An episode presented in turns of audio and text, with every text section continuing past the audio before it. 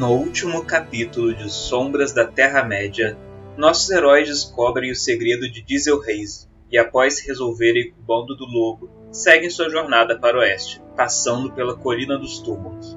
A pedido de uma senhora, eles adentram uma cripta para resgatar sua neta de mortos-vivos, mas após cair em um buraco e enfrentar as criaturas tumulares, eles descobrem que a senhora era na verdade uma vampira, serva de Velgort. De posse de um novo troféu, mas completamente acabados, nossos heróis seguem de volta para a vila. Sombras da Terra-média, capítulo 5 O Covil de Asgul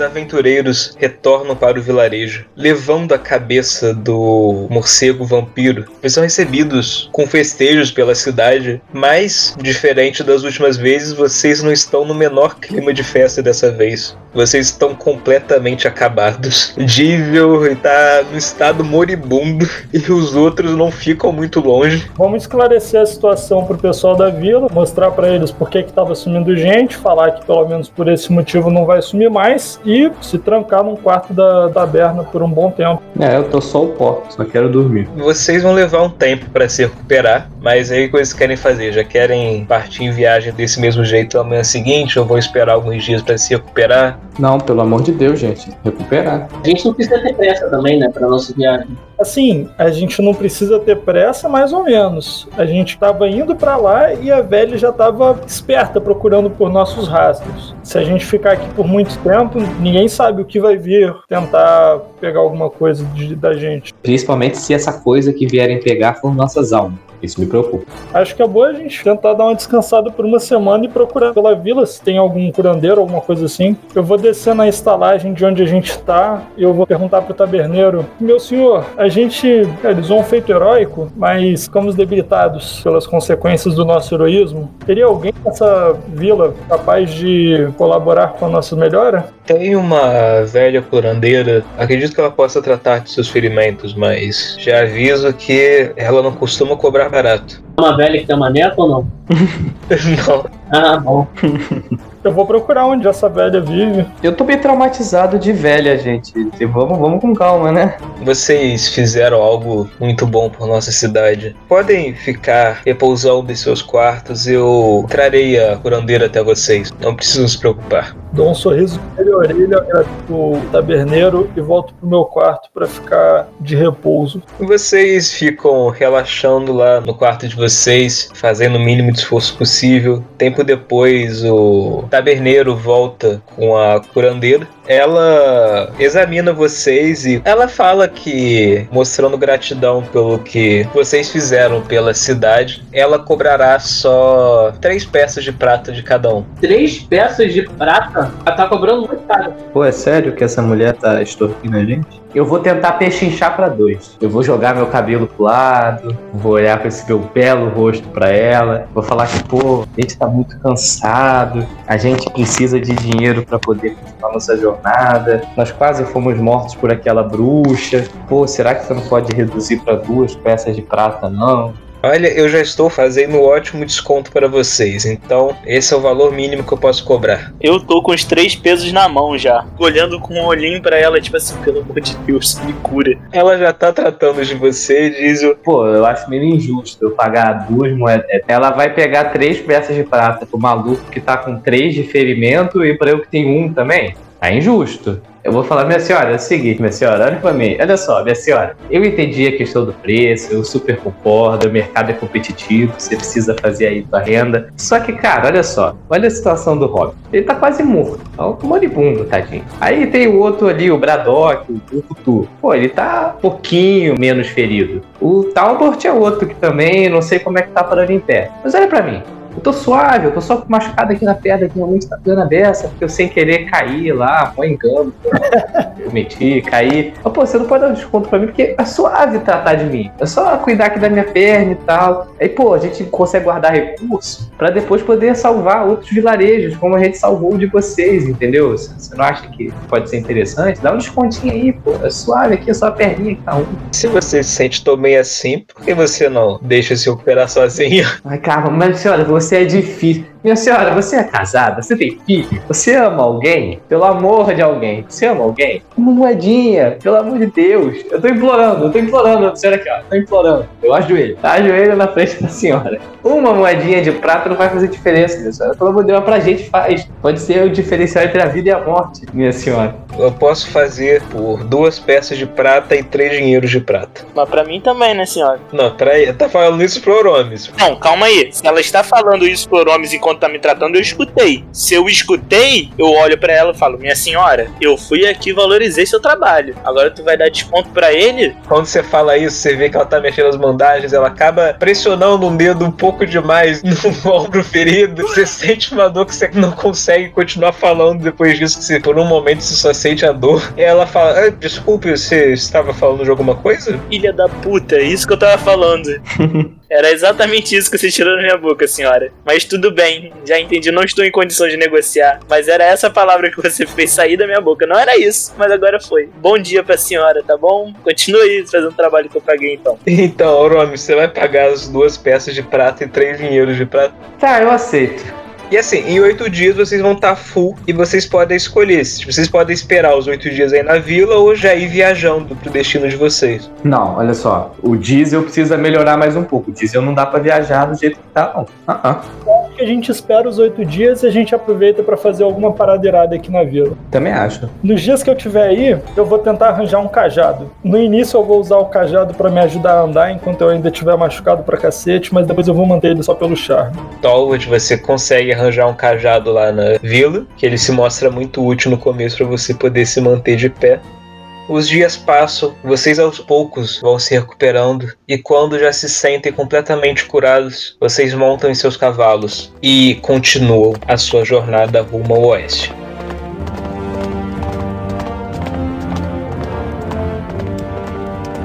Vocês cavalgam em meio às planícies e colinas, passando por bosques. Vocês contornam o condado e vários dias depois vocês atravessam uma região montanhosa. Vocês guiam seus cavalos com cuidados por lá. Até que vocês se veem diante de um enorme desfiladeiro. E uma ponte de madeira e corda liga um lado ao outro do desfiladeiro. A gente tem que atravessar, a lanterna aponta pro outro lado. A lanterna aponta para o outro lado do desfiladeiro. Existe alguma figura perto daí que a gente consegue enxergar? Tem o guardião da ponte, alguma coisa assim? Não, não tem nada, só tem a ponte. Quero testar o- a força da ponte. Eu quero ver se ela tá decrépita e pode cair. Dá pra ver que ela é bem velha. Quando você dá a primeira pisada, você sente a madeira ranger sob seu pé. É uma ponte estreita, só dá pra ir um de cada vez. Vamos fazer o seguinte: tem corda aí ainda, galera? Boa, tem sim. Amarra em mim, na minha cintura, e vocês estão segurando aqui. E eu vou atravessar essa ponte. Beleza. Cara, toda vez que a gente vê ponte, isso me lembra da gente tentando atravessar com os cavalos 40 minutos. Nossa, mó gatilho. Gatilho, mas eu tô um pouco mais seguro com essa daqui, porque se a gente tem corda, a gente pode talvez reforçar a ponte pra gente conseguir passar tranquilo. Exato, exato. Segurem todos aí, por favor, e, porra, desenho de sorte. Saí andando, Com a corda amarrada em você. na minha cintura. Tá, mais um teste de acrobacia. Me fudi, ah. Pior é que pra você era o mais fácil, cara. Ah, gente, o que, que seria dessa aventura se as coisas dessem certo, né, gente? Diesel, você tá andando ali na ponte de boa, só que de repente você dá um piso em falso que uma das tábuas quebra sob seus pés e você se vê caindo no desfiladeiro. Você toma um susto, você se vê indo caindo pra sua morte quando você para no meio do ar, puxado pela corda que te segurava. E vocês estão lá atrás, você de repente vem a corda sendo puxada, você tem que fazer um esforço pra segurar ela. E você vê que o a vida do companheiro de vocês está literalmente em suas mãos. Ele só caiu da ponte, mas a ponte ainda ainda tá em pé? Sim, foi só um dos pedaços da ponte que caiu, ainda dá pra atravessar ela. Então vamos puxar ele pra ele voltar pra ponte e continuar o percurso dele. Ou deixar ele subir pela corda e. Não, eu subindo pela corda, vocês estão de sacanagem? Eu vou puxar ele. Vocês puxam ele e você, Diesel, se vê de novo em pé em cima da ponte. E lá vamos nós! Eu vou tentar de novo. Vocês estão segurando? Eu grito aí, segura firme essa porra! Amarra em um de vocês! Diesel continua andando pela ponte, faz um novo teste de acrobacia. Incrível. Diesel dá um novo passo em falso, caindo novamente em direção à morte. Caraca, alguém tem que amarrar essa, esse, esse hobbit na cintura, igual a criança, gente. Agora, dessa vez, ele, o Diesel já tá um pouco mais distante. Os quatro que estão segurando a corda, façam um teste de força. Se pelo menos um de vocês tiver sucesso, tá de boa. Se os quatro falharem aqui, o Diesel vai ter problemas. Tá que pariu. Então, vocês achavam que ah, já tava tranquilo, o Hobbit vai atravessar o resto de boa, mas aí quando ele cai de novo, vocês levam um susto na hora. Vocês tentam agarrar, só que três de vocês acabam deixando a corda escorregar. E é o anão Dory que consegue manter ela firme e impedir que o Diesel caia para a morte. Vocês puxam ele mais uma vez e novamente o Diesel está em cima da ponte. Na moral, calma aí, galera. Ô, galera, galera, galera, galera. Por favor, amarra em alguém pesado. 10, pô, consegui, graças. Diesel, ele caminha o restante do percurso da ponte mais tranquilo e consegue chegar no outro lado são e salvo. O que, que me aguarda aí do outro lado? Tem árvore? Não, é ainda é um caminho no meio das montanhas. Tem alguma pedra? Alguma coisa que eu consiga amarrar? Tem uma pedra ali. Boa, boa, forte. A ponte, ela tá sendo segurada pelo quê dos dois lados? Dois daqueles pilastres de madeira. Pilastres, pelo amor de Deus. Eu não sei o, o nome daquilo. É tipo, porra, dois pedaços de madeira. Dois tubos. É, tem dois tubos de madeira ali. A corda tá amarrada ali. Tubos de madeira, o negócio é o. É, tá ok. Caralho, aí Oromes é muito chato, mano. Eu vou gritar de um lado pro Diesel. Tenta amarrar a, a corda em algum lugar, mas antes disso, faz ela dar uma volta nas coisas que estão segurando a ponte para o peso ser distribuído, para o peso não ficar nos pilares de madeira e ser puxado para o que quer que você amarre a, a corda. Assim que o Talbert termina de falar isso, eu vou assim, olho pra ele, olhando pro Diesel do outro lado e falo: Talbert, o menino mal conseguiu atravessar a ponte. Ele não entendeu metade do que você falou. Eu vou tentar gritar mais alto e, e fazer gesto para ver se passa metade. Eu não sei se a ponte é muito longe. É longa, cara. Não, eu vou meter assim. É aqui que tem que amarrar? Eu vou confiar no, no pensamento dele aí, no que ele conseguir fazer. Tá bom, valeu. Ali a gente tinha que ter combinado antes dele ir, né? Aí também é fogo. Vocês estão exigindo demais de mim. Diesel, faz o seguinte, cara. Faz um teste de percepção pra ver se você entendeu os comandos do Talbot. Vocês veem do outro lado da ponte o Hobbit Diesel amarrando a corda, parte dela amarrando na própria cintura e o restante amarrando na pedra. Mas eu tô imbecil assim? que isso, cara? Não, calma aí, calma aí. Isso foi o que você entendeu que o Talbot falou pra você. Você pensou na hora, ah, ele deve achar que, tipo, ah, tendo eu amarrando em mim, eu consigo ainda segurar e fazer um pouco mais de esforço pra garantir. E você achou que. O quê? Eu consigo segurar. Não, Não, eu Diesel, posso até não ter Diesel. escutado, mas burra assim eu não sou, não, cara. Mas Diesel, pensa, você tem duas interpretações. Você tá confiando no mágico. É, isso que eu ia falar. Você pode pensar que você é burro ou que você é um cara que confia muito nos seus amigos. Caralho. Eu olho pro Talbot e eu fico olhando pro Talbot balançando a cabeça assim. Ah, meu Deus. É na mão desse grupo que o futuro da Terra-média está. Que beleza, hein? Do nosso lado da ponte tem o que para amarrar a corda? Não tem nada, na verdade, cara. Tem só a base da ponte, né? Aquela, os negócios de madeira. A princípio a gente tem que tomar a decisão aqui. Acho que a gente manda os cavalos embora ou deixa eles aqui. Tem alguma coisa para eles comerem aqui? Não, né? Não, né? Caralho, mas é o segundo grupo de cavalo que a gente perde por causa de uma ponte. Sério, eu- eu não posso mais ver ponte. Tá começando a me dar gatilho muito bad vibe. Eu faço um sinal assim, galera, pode vir, tá safe. Eu vou dar uma volta no pilar O que tem é um toco ou a ponte tem apoio pra mão, coisa do tipo? Tem apoio pra mão, tem as cordinhas na late- nos lados. Então, eu vou pegar duas cordas e eu vou fazer elas darem voltas nos tocos e entregar para cada um deles que ficou para trás, para ser tipo dois corrimãos reforçados e as outras duas cordas vão ser a mesma coisa só que embaixo. E aí, eu vou tentar atravessar a ponte segurando nesses corrimãos reforçados que a gente fez e pisando tanto na madeira quanto nessa corda que a gente passou. Tá, quem vai atravessar primeiro então? Eu vou atravessar, eu vou falar. É melhor que o elfo fique por último, porque ele tem mais chance de conseguir atravessar sozinho. E alguém tem que resolver o que faz com os cavalos. Albert começa então a atravessar a ponte. Faz um teste de acrobacia. Você vai ter vantagem por conta dessa gambiarra que você fez. Talbot, usando esse apoio que ele fez improvisado, você sente a madeira ranger sob o seu pé, mas você não está aplicando toda a força a ponto de quebrá-la. Você desvia dos buracos que o diesel havia feito antes e você consegue chegar de boa no outro lado da ponte. Chegando, eu dou um beijinho no chão, paro de tremer a perna e eu vou tentar pegar a corda, as pontas das cordas que a gente tem aqui e fazer o mesmo sistema que eu fiz do outro lado, só que em vez de amarrar no anão, eu tô amarrando na pedra. E eu mando um papo firme pra eles quando eu tiver terminado isso, pra eles virem. Ok? Vocês do outro lado veem, depois de um minuto, vem o sinal do mágico. Quem vai ser o próximo? E o que vocês vão fazer com os cavalos? Boa ideia. O que, que a gente vai fazer com os cavalos? Mais uma vez eles vão ficar pra trás, cara. Como é que vai passar uns cavalos? Então vamos deixar os cavalos aí, porque é fato, esses cavalos vão morrer se tentar passar. É, melhor deixar eles aí, eles têm mais chance de ficar vivos. Vai lá, quem é que vai vir? Então eu vou agora. Braddock vai em seguida, se utilizando da mesma gambiarra que o mágico havia feito, faz o teste de acrobacia. Você vai seguindo pela ponte, você sente ela ranger um pouco mais forte sobre o seu pé. Por um momento você acha que ela vai quebrar, mas você consegue seguir de boa. E pouco depois você está também do outro lado do desfiladeiro. Vamos ver agora o Dory.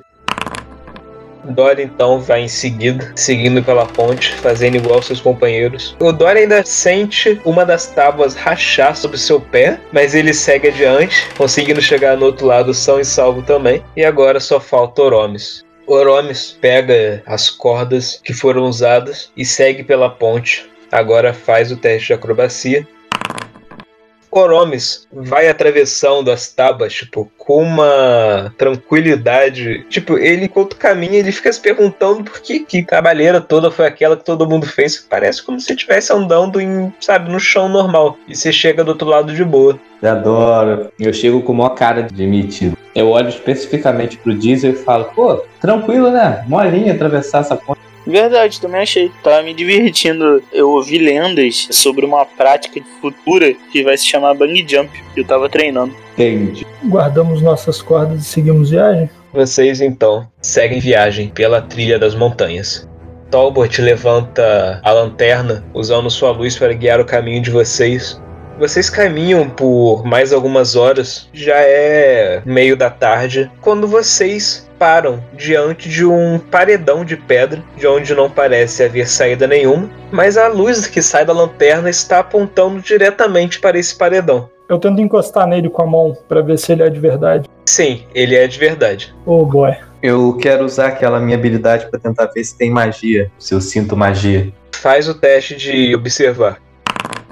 Você sente de leve alguma propriedade mágica emanando do local onde vocês estão, mas você não sabe reconhecer exatamente o que é e nem o que está gerando ela. Eu falo isso pro resto do grupo. Galera, é seguinte, é bruxaria, só não sei dizer qual é. O paredão é só um paredão ou ele tem alguma característica marcante, alguma coisa assim? Não, não tem nada demais, cara. É só um paredão de pedra. Altura, mais ou menos. É bem alto, tem uns 10 metros. Tem algum jeito da gente contornar o paredão? Vocês podem tentar voltar e achar outro caminho, é porque é a lanterna que guiou vocês nessa direção. Mas o Oromes descobriu que o paredão tem alguma coisa de mágica. Eu acho que isso daqui, na verdade, é um desafio.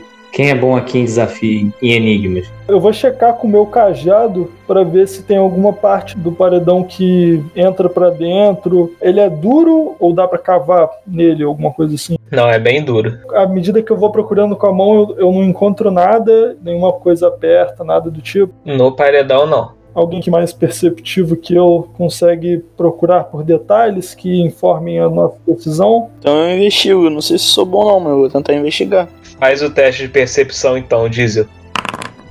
Diesel, você analisa ali a parede e o ambiente em volta. Você dá uma olhada ali no chão e você percebe, coberto pela poeira, um relevo num canto. Em frente ao paredão, você vê esse, uma série de relevos ali. Você espana a poeira que está por cima e você vê palavras surgirem na sua frente. E você vê que tem uma espécie de placa escavada ali no chão e nela você consegue ler a seguinte frase escrita lá: De mim surge a vida.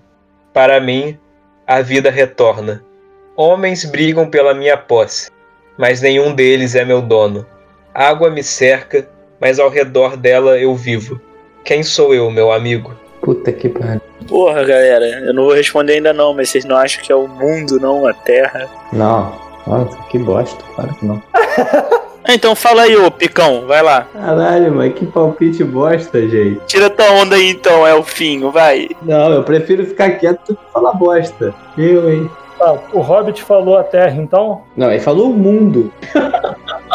Pô, se ele falasse terra ainda faria mais sentido, mas mundo? Não, a gente fala a Terra, então. Nesse momento que Talbot exclama terra, vocês veem um brilho começando a surgir no paredão. Esse brilho vai delineando formas no paredão, traçados e figuras, e vocês veem um enorme portão se formando no paredão.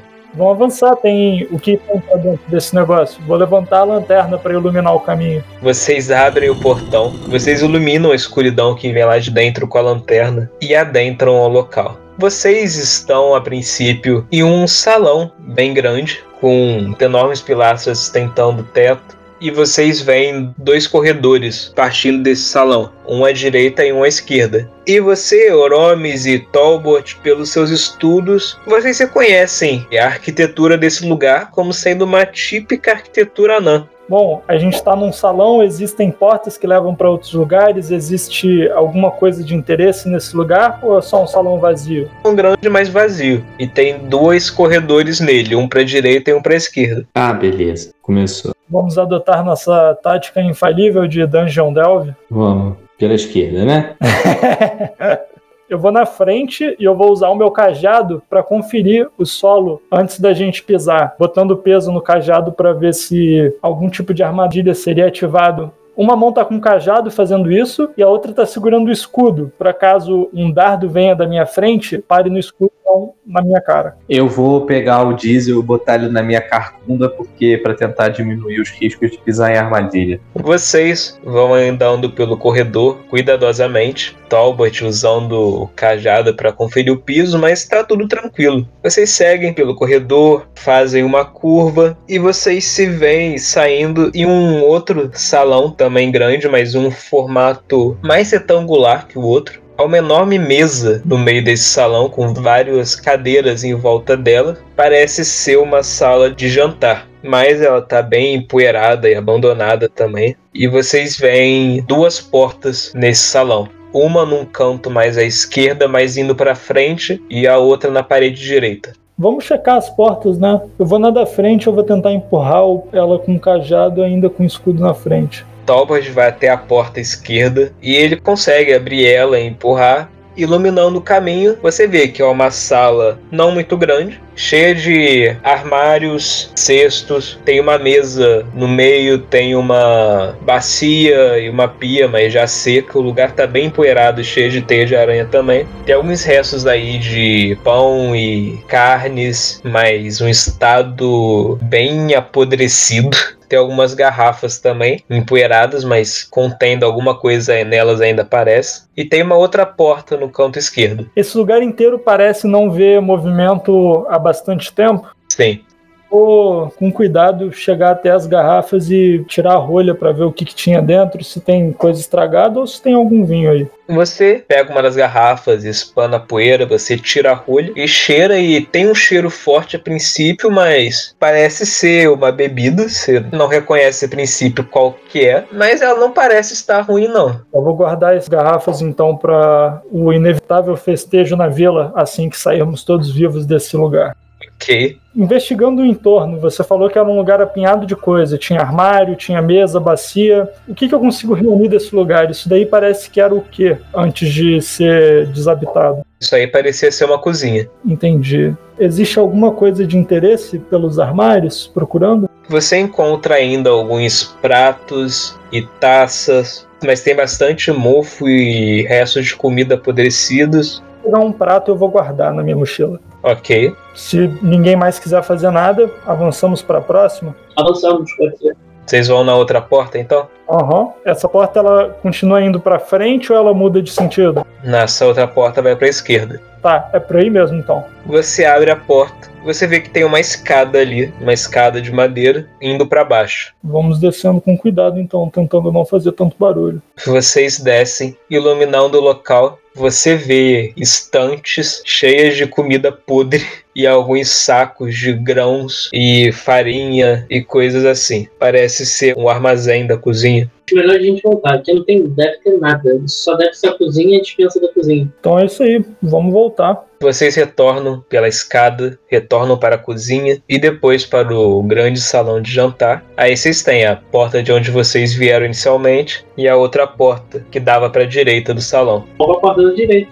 Vocês passam pela outra porta. Vocês seguem por um corredor mais curto que o anterior. Ele chega em uma bifurcação, podendo seguir para a direita, para a esquerda ou seguir adiante para frente. Com você, meu amigo Thor. Vamos para a esquerda. Vocês seguem andando pelo enorme corredor. Pouco depois, vocês chegam em uma grande sala com vários portões nela. Tem três portões em cada lado e mais um grande portão à frente. Vamos checar o primeiro portão da esquerda então. Vocês vão até o portão da esquerda. Ele se abre, revelando um corredor, mas um corredor curto. Vocês conseguem ver no final dele que tem alguma sala. Você vai seguir por ele? Vou tentar abrir um outro portão antes, ou à direita dele. Você abre o portão seguinte e ele também revela um corredor, só que um corredor mais longo. Ele, esse você não consegue ver aonde que vai dar. Tem mais um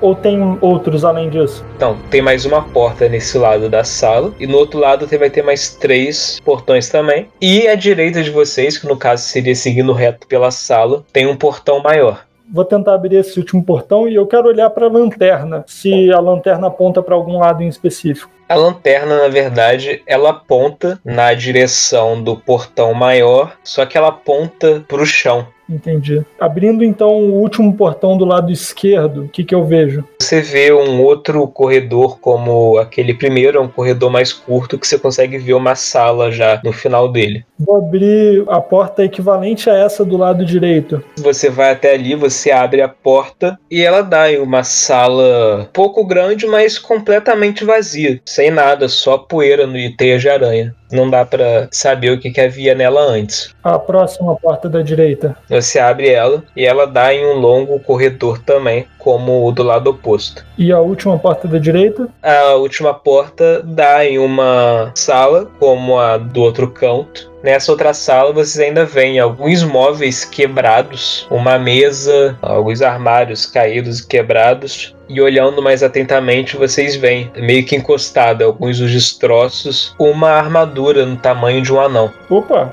a gente consegue chegar próximo à armadura? Sim, vocês vão andando por ali, passando por cima dos destroços, e você vê que dentro da armadura do anão há um esqueleto, ainda vestindo ela. Oh boy. Essa sala é, parece que houve luta, por isso que as coisas estão caídas ou só envelheceu? Parece que alguma coisa aconteceu ali para ter derrubado e destruído tudo que tá ali. Não parece ser só velhice, não. E essa, essa armadura, ela tá intacta? Dá pra perceber alguma coisa de que ele morreu lutando ou não? Cara, a armadura ela tá meio enferrujada e quebrada em alguns pontos com algumas rachaduras, mas você não consegue ter certeza de como é que ele pode ter morrido. Checando nas outras três salas em que não é um corredor longo, que a sala é bem próxima daí, a gente consegue descobrir mais alguma coisa? São duas salas na verdade, mas Duas, tá. Além dessas, tem três corredores, então não, tem dois corredores. O portão maior vocês ainda não viram o que que tem nele. vamos checar esses, esses corredores curtos do canto esquerdo. Vocês percorrem o corredor curto com Tolbot usando cajado para conferir, tomar cuidado. Vocês chegam a uma sala um pouco maior, com uma enorme fornalha no meio dela, mas sem funcional, obviamente. Tem algumas bigornas e vários aparatos de artífices ali. E há algumas armas ali. Em um canto armazenada, tipo uma espécie de suporte, espadas, machados e algumas armaduras. Tem como dar uma olhada pra saber qual é de maior valor? Então, é, sim, você vê que todas lá são armas bem feitas, elas só precisariam ser polidas e provavelmente amoladas, mas daria pra vender elas. Eu dou uma olhada e vejo a espada que tá no seu melhor estado. Pega ela pra mim. Tudo bem. Você pega então uma das espadas longas pra você. Acho que nessa sala não tem mais nada demais, né? Eu vou voltar. Como é que é a próxima sala? Vocês então adentram o corredor seguinte, chegando na sala. Tem algumas mesas nela e material de artífice também. E tem algumas esculturas ali, alguns pedaços de esculturas como se estivessem inacabadas em uns cantos. Tem umas outras já finalizadas, mas com sinais de velhice. Tem algum material de cerâmica e de artesanato. Bom, se não tiver nada de interessante, agora a gente vai pelo corredor. A gente vamos testar a porta do meio, a porta central. Cara, é que eu fico pensando aqui. A gente tá explorando esse lugar imenso. Em compensação, a lanterna mágica tava indicando pra cá. Alguma coisa a gente tá deixando passar despercebido. Como assim? Sei lá, eu acho que a gente tá deixando passar alguma, alguma coisa, mas eu não sei o que é. Assim, eu tô tentando entender o que, que aconteceu nesse lugar. A gente só teve sinal de em um lugar que teve luta e é um palácio abandonado. Então, talvez existam criaturas vivendo aqui, já que os anões deixaram para trás. Para entrar por aqui pelo lugar que a gente entrou, tinha que solucionar um mistério. Então, a menos que, sei lá, criaturas da floresta consigam, ou criaturas das montanhas consigam descobrir isso, eu não acho que ninguém tenha vindo de lá. Então, ou existe alguma outra saída para confirmar a teoria de que existem outros bichos vivendo aqui, ou as únicas criaturas que podem vir aqui são mortos-vivos que sobraram do, do que quer que tenha terminado com a vida dos anões. Mas o que eu tô achando estranho é que a gente só viu aquele corpo assim. Não é um lugar que tá com vestígios de ter tido grandes batalhas. Tá esquisito. Aquele anão parece mais como se fosse um retardatário que ficou para trás e deu alguma merda. Não, não parece que o lugar foi invadido, porque não tem vários corpos caídos e tal. Você viu aquele anão num lugar que parece que foi atacado, porque estava tudo revirado. Na verdade, o grande mistério daqui é por que aquele anão estava sozinho naquele lugar. Outro problema é, se o pessoal meteu o pé daqui e não, não morreram em batalha, por que, que a cozinha tá cheia de comida podre? Eles provavelmente iam levar a comida, né? É, sim, é como se eles tivessem saído correndo às pressas e deixado tudo para trás. E aquele anão ficou de rolê para trás, né?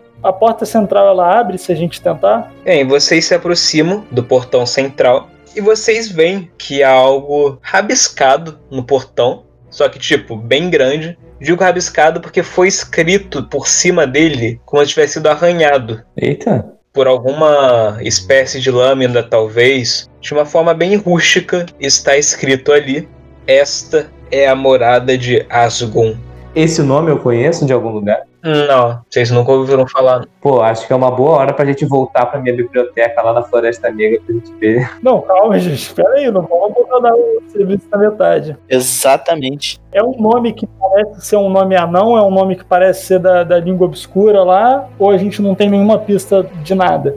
Não, você não tem nenhuma pista de qual seria a origem desse nome. Beleza, então alguém escreveu desesperadamente Asgul na parede. Não, é uma escrita desesperada ou só rústica? Não, só rústica. E tipo, bem grande. E a altura do portão isso tá arriscado? Cara, o portão ele deve ter o quê? Metade do tamanho do da parede. Tipo. É não, mas a dúvida é, tá na altura de um ombro de um humano, de um anão, de um hobbit? Não, tá bem no meio do portão, cara. Tipo, mais pra cima até, vai descendo um pouco. Ou seja, é mais alto que um anão. Mais alto que um humano, cara. Mais alto que talvez mais de um humano. Porra, ok. Bom, mas aí a gente pode. Já existia uma tecnologia chamada escada, né, gente? Até aí, isso não quer dizer grande coisa. Isso é verdade. Tipo assim, porque o que me preocupa é o seguinte: ou é alguém que tava com muito tempo e conseguiu pegar uma escada e fazer um trabalho artístico ali de rolê, entendeu? E botou o nome do mestre dele, ou é uma criatura bem assustadoramente alta. Eu prefiro ficar com a teoria da escada. Tentando abrir a porta, a porta abre ou não? Sim. Cara, você quer abrir a morada de Asgul?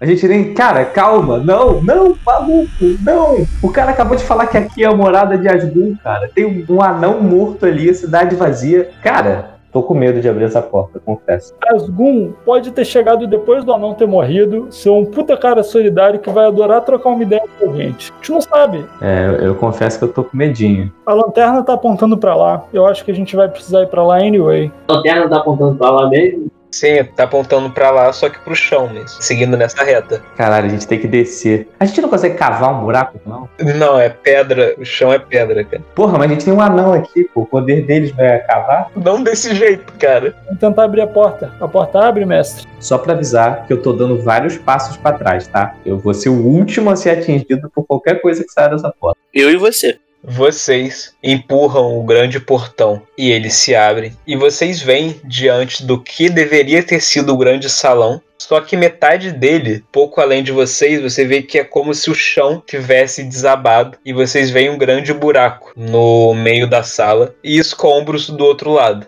Bom, isso pelo menos explica a lanterna apontando pro chão. Eu acho que a gente já tá bem próximo de entender o que aconteceu aqui. Você acha que esse é o momento pra eu imitar aquele momento de pular no buraco igual da outra vez? Eu acho que não. Eu vou fazer um. Balrog, Balrog, você tá aí? Você não escuta nada de volta. Ok. Ai meu Deus. Eu vou cuidadosamente indo mais pra próximo do, da borda pra ver se eu consigo ver o que, que tem no buraco. Você se aproxima e não dá pra ver muita coisa. Tá bem escuro lá embaixo. Mas você vê que a lanterna, ela- a luz fica mais forte quando ela se aproxima ali, Eu vou acender uma tocha e jogar lá embaixo pra contar quanto tempo passa. tá? Você vê a tocha sumindo e você estima que deva ter uns 20 metros de altura. Um pouco mais, talvez. Cacete. Ah, é pouco, não? Porra, dá pra quebrar vários ossos. O buraco que a gente caiu era quanto? Só pra gente ter uma noção.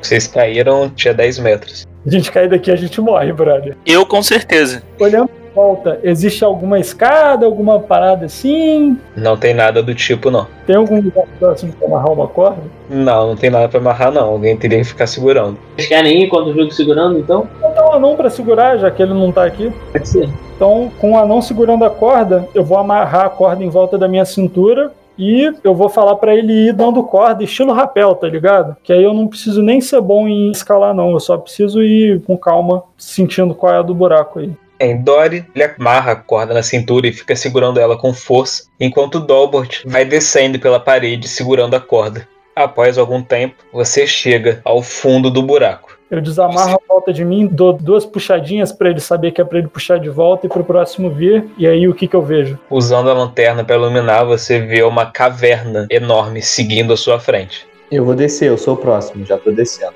Oromes e diesel, tá? Valeu. Também desce pela corda, pouco depois, chegando ao fundo do buraco. Vem da mesma coisa que Tolbert. Parece que é uma caverna que foi escavada, é algo natural, arquitetonicamente bonito, como é que é? Na verdade, a caverna parece ter sido escavada mesmo, ela não segue o mesmo padrão do resto do palácio, não. E falta só a Braddock. Vou descer de boa, todo mundo desceu de boa. Braddock desce logo em seguida, deixando então Dory lá em cima, segurando a corda para que vocês possam voltar. Vocês vão. Eu e Braddock na frente, Oromes e Diesel atrás. Formação de batalha já, sacando as armas. Vocês seguem pela caverna então. Pouco depois vocês percebem uma certa luz vindo do fundo da caverna. Ah, beleza. Vocês continuam andando e quando vocês chegam no fim da caverna, vocês veem claramente o que há adiante. Há um enorme salão maior do que os por onde vocês já andaram. Vocês veem que há alguma fonte de luz vinda do teto e ela é suficiente para que vocês enxerguem, pois ela reflete em tudo que está nesse salão, permitindo vocês verem claramente. Há pilhas e pilhas de moedas e peças de ouro, misturadas a várias joias e itens que parecem ser valiosos. Caralho, o dragão. Se tu me lançar um dragão, eu, eu vou embora, tá? Só pra avisar. E há alguns caminhos que vocês conseguem fazer por entre essas pilhas de tesouro. Até que enfim a sorte surgiu. A sorte, cara. Irmão, não é sorte não, cara. Isso aí é o dragãozinho. Eu pego o máximo de moeda que eu consigo. Não, não, não, não, não, não, não. Eu vou segurar o Braddock. Eu vou falar baixinho. Nossa, ninguém faz um pio, mano. Só cochicho. Eu vou falar assim, ó, se não tiver nada por aqui mesmo, a gente vai ter tempo suficiente pra levar balde por balde dessas paradas. Eu tiro minha roupa e carrego, transformo toda a minha roupa em manto pra gente fazer sacos de dinheiro e a gente leva lá pra cima. Pode ficar tranquilo. Que visão do inferno, Talbot. É, não, não, mas pode ficar tranquilo, a gente vai ter como levar isso daí daqui. Por enquanto, eu acho que a gente tem que entender de quem é isso daqui, sacou? Porque se o bicho estiver vivo, eu tenho certeza que não vale a pena. É, eu tô um pouco preocupado com isso aqui também. Mestre, eu olhando pra esse padrão de, de atuação, isso me lembra de alguma criatura que eu já tenha estudado ou não? Faz um teste de história. Você sabe que das criaturas mais famosas por acumularem tesouro, que é mais conhecida por isso, é de fato o dragão, mas que também os anões são conhecidos também por cobiçarem e acumularem grandes riquezas. Então, como esse é um palácio de anões, faria sentido alguém ter se apossado de todos os tesouros que haviam ali para si. Mas de criaturas você não consegue se lembrar de nenhuma além de dragões que iriam se interessar pelo tesouro. Alguém tá vendo algum dragão na sala? Não, Tem alguma movimentação estranha na sala? Nem nada? não, vocês não. A gente só tá vendo pilhas e pilhas de dinheiro. Isso. E vocês estão com medo de andar um pouquinho mais pra frente, é isso? Vai lá, Braddock, vai lá, vai lá, você é o cara. Pô, a gente não tá vendo dragão nenhum, a gente só tá vendo pilhas e pilhas de dinheiro, não- nenhuma movimentação. Cara, eu tô começando a ser comprado pela ideia do, do Braddock. Tem muito dinheiro aqui, não tô vendo nenhum dragão. Dragão não é uma coisa pequena que a gente não conseguiria não ver, né? Mas o dragão, ele não vai ficar de bobeira, né? Ele tá dormindo confortadinho debaixo de uma coberta de dinheiro, né? Cara, e aí, Braddock? Você não tem medo de dragão? Não, é, é aquela parada, o, a lanterna tá apontada pra onde? A gente tem que ir também, numa direção, ou não tem? Sim, ela tá apontada numa direção ali, no meio das pilhas de tesouro. Será que a nossa missão o tempo inteiro era resgatar esse tesouro e ficar muito rico? eu consigo perceber alguma criatura por perto. Eu vou tentar investigar. Eu vou procurar pra ver se eu encontro vestígios de um dragão dormindo. Calma, vamos fazer assim. Acho que nesse caso é melhor que a gente se separe, pra gente não ficar próximo em caso de alguém ser pego pelo fogo do dragão. Eu vou ficar atrás, como sempre, galera. Aquele abraço. Vamos ficar cada um a pelo menos tipo um turno inteiro de movimentação de distância um do outro, que aí a gente tá próximo o suficiente pra chegar até alguém que precisa de ajuda, mas a gente não tá amontoado pra tomar bafo de dragão na cara. Quem que vai estar levando a lanterna? É, o Talbot, óbvio. Eu tô com a lanterna numa mão e o escudo na outra. Mano, não vamos procurar pelo dragão, não. Vamos procurar pelo bagulho que a gente tem que achar aqui e meter o pé, mano. Esse ouro tá amaldiçoado. Porra, gente, é muito dinheiro. A gente consegue fazer o que a gente quiser se a gente. Nossa, é muito dinheiro, cara. A gente tá falando de ouro, a gente não tá falando de moedas de prata não, né? A gente pode pegar só uma moedinha. Ninguém vai. Uma moedinha aqui, ó. Pim! Caraca, imagina se a gente pega, sei lá, cada um pega, pô, cinco só moedas de ouro. Ninguém vai notar. Eu acho que vai sentir falta sim. Eu acho que a gente não precisa se preocupar com dinheiro se a gente conseguir completar a nossa missão. E eu acho que primeiro a gente tem que entender onde a gente tá. Vamos achar o nosso objetivo. No caminho da saída, quando tiver tudo certo, a gente vê o que a gente faz. Pode ser? É, de fato, mortos não se preocupam com dinheiro, né? E eu não tô afim de morrer agora de rolê. É um ponto. Mano, eu não morro pra nada, é só pra queda. Então, Cara, você sabe que dragão adora espetinho de hobbit, né? Queria falar nada não. não conheço um hobbit que foi morto por um dragão. É, justamente por isso, que eles morreram. Eu gosto muito da nossa esquizofrenia, tá ligado? Que a gente tá já falando do dragão como se ele fosse, pô, já tivesse aparecido ali e tacado fogo na gente. É verdade, a gente tá criando monstros. Dragão é real, mano. Dragão é real. Bom, então vamos, vamos. Vocês então se dividem, cada um seguindo uma das trilhas em meio ao tesouro, mantendo uma certa distância um do outro, precaução, vasculhando aquele tesouro magnífico. Talbot, que segura a lanterna encantada, vai seguindo sua luz até um ponto específico em uma das pilhas, e ali, refletindo a luz da lanterna, você vê o pedaço de uma lâmina. Pega, pega. Na moral, não pegou tesouro, não pegou moeda, vai pegar a lâmina. Meio que essa é a nossa missão, né? É, velho, a missão é pegar a lâmina, porra. É verdade. Ah, mano, vou quietinho pegar a lâmina com um pano e guardar. Talbot, na hora que você pegou a lâmina, você puxa ela da pilha, você vê as moedas e peças e objetos que estavam por cima escorrendo pela pilha, e você vê parte dela meio que escorrendo e desabando e fazendo aquele barulho, e você vê no meio dessas peças peças que desceram, aparecendo bem em frente à sua cabeça, o que parece ser uma pálpebra. E você vê essa pálpebra abrindo em um olho maior que sua cabeça, encarando você o olho pisca um pouco. Então, a pilha toda de tesouros começa a se desfazer e alguns chegam a acertar você. Você começa a correr enquanto a pilha de repente ela desaba e tesouros são jogados para todo lado. Quando uma figura enorme emerge do meio dela, abrindo suas asas imensas e erguendo sua cabeça em direção ao teto e rugindo, e todos vocês que estavam distantes ficam paralisados diante daquele rugido bestial. E vocês se viram vendo um imenso dragão vermelho parado bem no meio do salão. Na moral, falei pra pegar o dinheiro antes, cara. Eu tô correndo, pra, qual- pra qual lado que eu tenho que correr pra ir embora? Mano, se vocês quiserem pegar dinheiro, pega aí, mano. Agora eu vou meter o pé. Tô correndo. Eu encho a mão, coloco no bolso e corro. Eu falo, vai lá, pega uma pra mim. Agora, todo mundo faz um teste de iniciativa. É, o dragão, reparando no que está acontecendo, ele ergue sua cabeça pro alto, bradando: Ladrões! E ele vira a sua atenção para Talbot, que foi quem acordou ele, e quem ele reparou que pegou algo de seus tesouros. Ele se apoia nas duas patas dianteiras, abrindo sua enorme bocarra, e dela sai uma rajada enorme de fogo. Você, Talbot, vê esse fogo todo preenchendo tudo à sua frente. Você tenta se desviar. Faz um teste de presteza. Oito. Talbot. Você tenta fugir, mas você não é tão rápido quanto essa torrente infernal que cai sobre você. Você se vê envolto nessas labaredas. Você sente seu corpo queimando. E você vai levar, cara. 35 de dano. ah, mano, valeu, foi maneiro jogar. É isso, cara. Cara, você levou 35 de dano, acumulando 3 ferimentos e mais 8 pontos de saúde perdidos. Cara, você sente todo o seu corpo queimando. Você corre e consegue sair do meio daquele fogaréu, mas você sai desesperado e gritando de dor e se debatendo todo. O seu corpo tá em chamas, cara. Deita, rola, levanta, deita, rola, levanta, deita, rola, levanta. Eu aprendi isso na escola de magia. Você consegue apagar o fogo de você, mas, cara, só se mover é uma dor absurda, cara. Toda a minha disciplina. Terminando de apagar o fogo, eu deixo a espada na minha frente, eu sento de pernas cruzadas e eu estendo as duas mãos em sinal de paz. Beleza. Mas enquanto isso, então, Oromes, o que você vai fazer? Eu vou fazer a mesma coisa. Eu vou levantar a mão e vou mostrar que eu não peguei nada e vou ficar assim.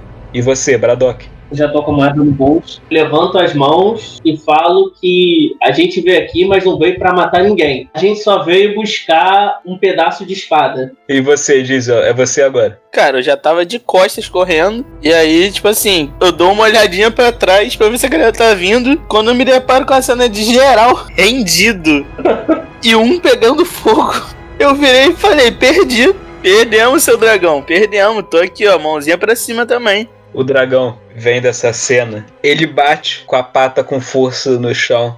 Eu não tenho piedade de ladrões que entram em meus domínios. Eu tô com o olho bem aberto, tipo, com as mãos pra frente, assim, é, e eu deitei a coisa no chão. Eu vou olhar pro dragão e vou falar: claramente temos um mal entendido aqui. Sinto muito, nós não sabíamos que esse era o seu lar. Não queremos roubar nada. Só que a gente precisa. Aí eu vou puxar a lanterna devagar pra mostrar pra ele que eu não tô pegando nada de arma nem nada. Eu vou pegar a lanterna mágica que eu tinha recebido e eu vou botar ela no chão com ela a luz apontando pra espada. Uhum. E eu vou falar: a gente só estava vindo aqui em busca desse pedaço de lâmina. Tendo isso, nós não precisamos de mais nada. A gente te deixa aí, você deixa a gente embora e ninguém nunca se conheceu. Assim, visto que esse pedaço de espada está sob. que é seu, né? Que não é nosso, se tiver alguma forma da gente negociar ele, eu posso providenciar alguma coisa para fazer valer a pena para você. Tô suando frio, mano. Tô suando frio não, o suor já evaporou. Tô calmíssimo. Tá. Talbot, faz um teste. Você pode escolher, cara, se você quer um teste de debater, tipo, se você vai estar apelando mais pela lógica da situação, ou se você quer fazer um teste de persuadir. Persuadir. Faz o teste aí, sendo que você tem menos 5 por conta dos seus ferimentos recém-adquiridos.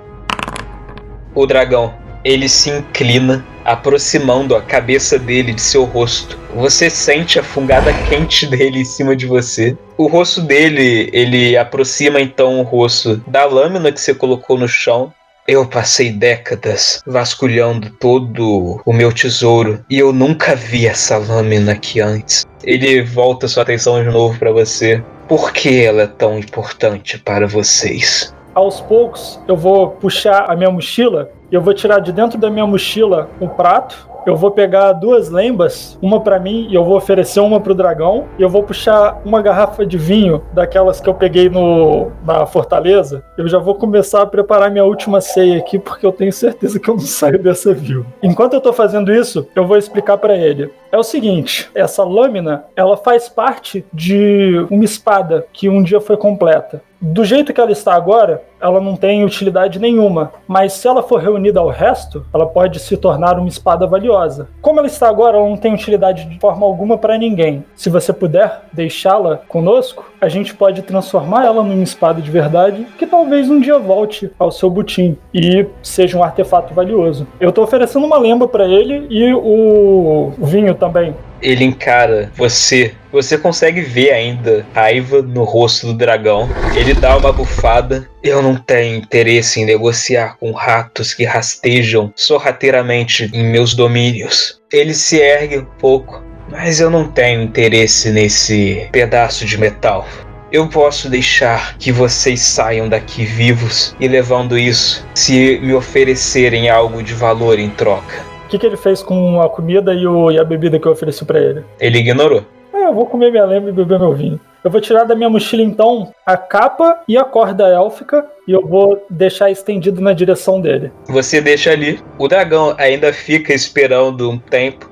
Quando ele percebe o que significa o seu gesto, ele dá uma soprada de leve que sai um filete de fogo que incendeia a capa e a corda, transformando elas numa fogueira. Caralho, que filha da puta, mano. E ele ainda tá ali esperando. Eu vou olhar pro resto do pessoal. Alguém tem alguma coisa? Eu tenho erva élfica, mas eu acho que isso não brilha muito. Bom, é alguma coisa que se ele queimar vai estar fazendo o papel que devia fazer, pelo menos, né?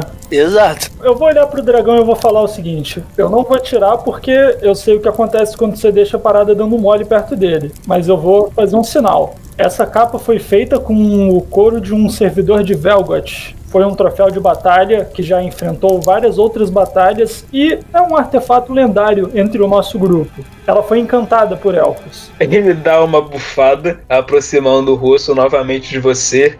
Você acha que isso combina com os tesouros que você vê ao seu redor? Mas é o seguinte, a gente tá trocando isso por um pedaço de espada. O pedaço de espada não é nenhuma arma em si. Essa capa, ela é uma coisa útil que já foi usada em batalha e se provou diante do nosso caminho. Ele dá uma leve risadinha. Eu achava que vocês valorizassem mais as suas vidas. Ninguém tem mais nada. Eu gosto muito do Oromes do, do Braddock, que eles estão quietos, tá ligado? Eles estão, tipo assim, tomara que morra um, que aí dá pra fugir. Eles estão com esse pensamento, cara. Nem é, nem é, nem é. Mano, o Braddock, ele tá a cara da merda. É numa que ele, ele tira algum dado ruim, que vai cair moeda pra todos os lados. Exatamente. Ó, se ninguém tiver mais nada, eu sei o que eu vou oferecer pra esse cara, mas eu não queria. Ah, é, realmente. Tem, tem, tem aquele troço redondo lá. Não, não, não, não, não, nem dá ideia, caralho. Mano, alguém tem mais item mágico, velho? A gente achou umas paradas pelo caminho. Não sei se tinha uma adaga mágica, eu acho. Tinha. Não sei o que, que vocês têm aí, velho. Eu olhei meu inventário. Eu tô esperando os dois, os dois moços aí se revelarem, entendeu? Porque eu não vou dar coisa mágica minha, não, que. Porque eu sei que o Braddock tá cheio de dinheiro, eu não vou se fuder nessa, não, tá ligado? Então, eu pego a espada, mas eu pego com. não com, com um ar ofensivo, eu pego por baixo, com a lâmina, lâmina para baixo. Sem ser ofensivo, e falo que aquela é uma relíquia do meu pai, de família. Puta que pariu, mano. E eu pego uma moedinha de ouro no meu bolso e falo que aquilo era a herança da minha avó. Não, não, não. Puta que pariu. Fudeu. Mano! Nossa, mas eu, eu espero que meu pé esteja em dia pra correr. Caraca, eu podia ter ficado sem a moeda, tá ligado? Porra! Logo moeda, cara. Muito burro, cara. Puta que pariu. O dragão aproxima o rosto de Braddock. Você, Braddock, sente o bafo quente dele. Faz um teste de persuadir, Braddock. O dragão encara você com raiva. Ele fala: Essa moeda me é familiar. Cara, eu na mesma hora eu grito. Você conhece Velgo? Eu não sei se o nome é Velgo, mas o nome do bichão do mal. Velvet. Ele ergue a cabeça. Não, nunca escutei esse nome antes. Caraca, eu, eu vou perguntar assim: você nunca ouviu falar do Senhor das Trevas? O Senhor do Escuro? Ele mesmo. Aí foi foda. A gente não tá dando uma dentro, cara. Porra, tá errando o nome aí, fodeu. Ele se aproxima de você, Oromes. Sim, foi o primeiro Senhor do Escuro que criou minha raça. Ah, pera, você tá dizendo que o Senhor do Escuro é teu pai? O vagabundo tá rindo na cara do dragão. Não, não, eu na hora vou estar falando bem sério. O Senhor do Escuro é seu pai? Cara, você vê a expressão dele mudar de raiva, que não parece transparecer um pouco de confusão. Ele fala: Não. Eu vou perguntar que tipo de relação que ele tinha com o Senhor do Escuro. Que importância tem isso agora? Então, tem muita importância, porque ele está voltando. Morgoth, retornar é impossível. Pois é, nós também achávamos, mas ele está. Eu vou contar toda a história. Só que não é o Morgoth, é o Velgot. Sim, mas o Velgot é tipo um herdeiro de Morgoth. Não, o Velgot é um arrombado que resolveu que vai ser o próximo Morgoth da parada, pô. Isso, exatamente. O cara que tá. Eu vou falar que é um cara. Ai, Caralho, o dragão não vai gostar. Quer dizer, não, é isso que é perfeito. Porque se ele gostar ou não de Morgoth, é mesmo, né? Ele só precisa ter uma opinião. Se ele gostar ou não gostar, a gente tem como trocar ideia. isso vai funcionar. O dragão, ele se ergue, fugindo muito alto, e ele fala: Chega! Ele aproxima o rosto de Talbot de novo. Eu adorei o tempo que eu tava livre. Me entregue algo valioso agora, para que eu possa voltar ao meu descanso em paz. Ou vocês serão minha próxima refeição. Caralho, que filha da puta. Ok, eu vou fazer então, hein?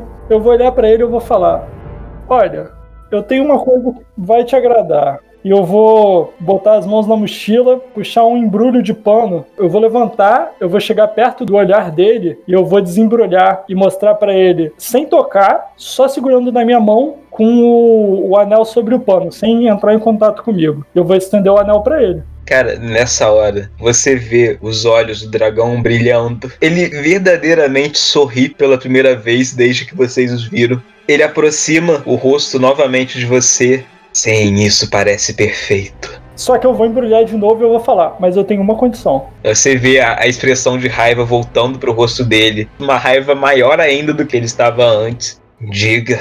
A gente entrega isso pra você agora. Você entrega o fragmento de espada que não tem a menor utilidade, que eu não sei por que eu tô dando um negócio tão valioso em troca, mas nós viraremos amigos. Eu posso voltar aqui e trocar uma ideia contigo depois, pode ser? Você vê ele começando a rir, é uma risada gutural. Ele fala: Sinta-se à vontade para retornar se assim o quiser. Se eu estiver de mau humor, talvez nós possamos conversar. Você vê ele rindo novamente. Então tá, outra ideia. Eu vou te entregar o anel depois dessa. Eu, eu só preciso trocar mais essa ideia porque pode ser bom pra você, hein? É o seguinte, a gente tá indo num caminho muito obscuro, cheio de tesouro, pode ter alguma coisa que te interesse. Eu prometo pra você que eu volto aqui e trago alguma coisa braba pra você. No mínimo igual esse anel. Se você, além dessa espada que não vale porra nenhuma, você me dê mais alguma coisa em troca desse anel. Pensa nisso como um investimento. Você tá me dando algum Ele corta você, cara. Ele aproxima, bufando de raiva. Eu estou lhe dando a vida de vocês quatro. Não é valioso o suficiente para vocês? Ah, brother, cada dia eu, eu valorizo minha vida menos. Minhas escolhas deviam falar isso pra você. Olha onde eu tô. Cara, na moral, eu tô dando meia volta. É, eu acho que a gente aplicou com a sorte demais. Sem chance, então? Só a espada pelo anel? Eu pensei em uma coisa só. Porque a gente não tem garantia que a gente vai sair vivo, tá ligado? É melhor o mago ficar aqui com o anel enquanto nós estamos indo embora. Só pra gente ter garantia que pelo menos três de nós estamos vivos. Não, com certeza. Eu, eu apoio essa ideia. Inclusive, se vocês quiserem, podem já ir indo. Eu vou olhar pro dragão e falar, ó. Já fui, já fui. Eles vão embora, eu te entrego o anel, tu me dá a espada. Nossa cabeça positivamente. Ai, caralho. Então tá bom. Ô Mago, a gente te espera lá em cima, tá bom? Já é, brother. Que nem eu prometi que eu ia voltar e eu voltei. Entendeu, Mago? Estamos juntos. Já é. Tá, subimos, subimos, mestre. Vocês retornam pela caverna. Vocês estão subindo lá pela corda de volta. E você, Talbot, está aí, ainda sentado diante do dragão. Cara, você tá reunindo todas as suas forças para se concentrar nesse diálogo, ignorando a dor enorme que você tá sentindo. Não adianta, eu não consigo escapar daqui com o anel. Por quê? Mano, ele vai me queimar invisível, brother. Cara, eu não sei se um dragão é o tipo de inimigo que se vale a pena fazer pro resto da vida, né? Ele aproxima o rosto de novo, bufando. A minha paciência já está acabando. A minha paciência já foi também, brother. Eu não tô. Olha pra mim, mano. Eu virei churrasco já. Então talvez eu deva te devorar e ficar com o anel e a espada. Cara, só dá o anel pra ele, pelo amor de Deus. Vou botar o anel na porra da frente dele, vou pegar a espada e vou sair puto chutando ouro pra longe. O dragão se debruça sobre o anel, agarrando ele com suas garras e erguendo na altura dos olhos. Ele vislumbra ele com os olhos brilhando. Ele coloca então o anel numa pilha de tesouros na sua frente e deita em frente a ela, se preparando para voltar a dormir enquanto encara o mais novo item de seu tesouro. Talbot segue o caminho de volta. Eu tenho uma coisa que eu quero fazer. Eu deixei o prato, as lembas meio comidas ali e o vinho lá onde eu tava mesmo, foda-se. E à medida que eu tô indo embora, quando cortar ponto de vista com ele, eu vou pegar um, com todo cuidado, pegar um punhado de ouro, botar dentro da mochila e levar pra fora. Tudo bem. Talbot segue o caminho de volta pela caverna, sobe a corda, se juntando a seus companheiros. E vocês agora têm os dois pedaços da lâmina da espada.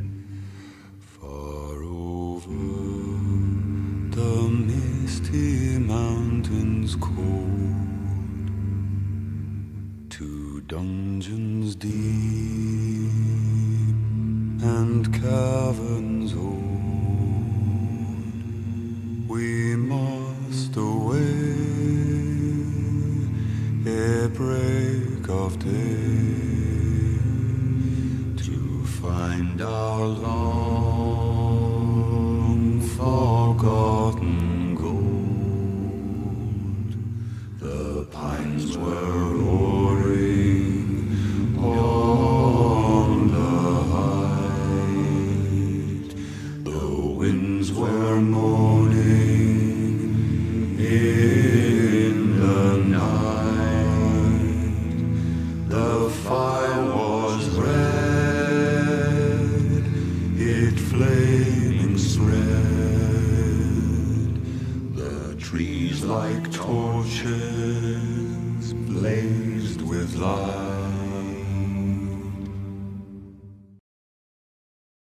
Essa é uma produção da Taberna de Contos.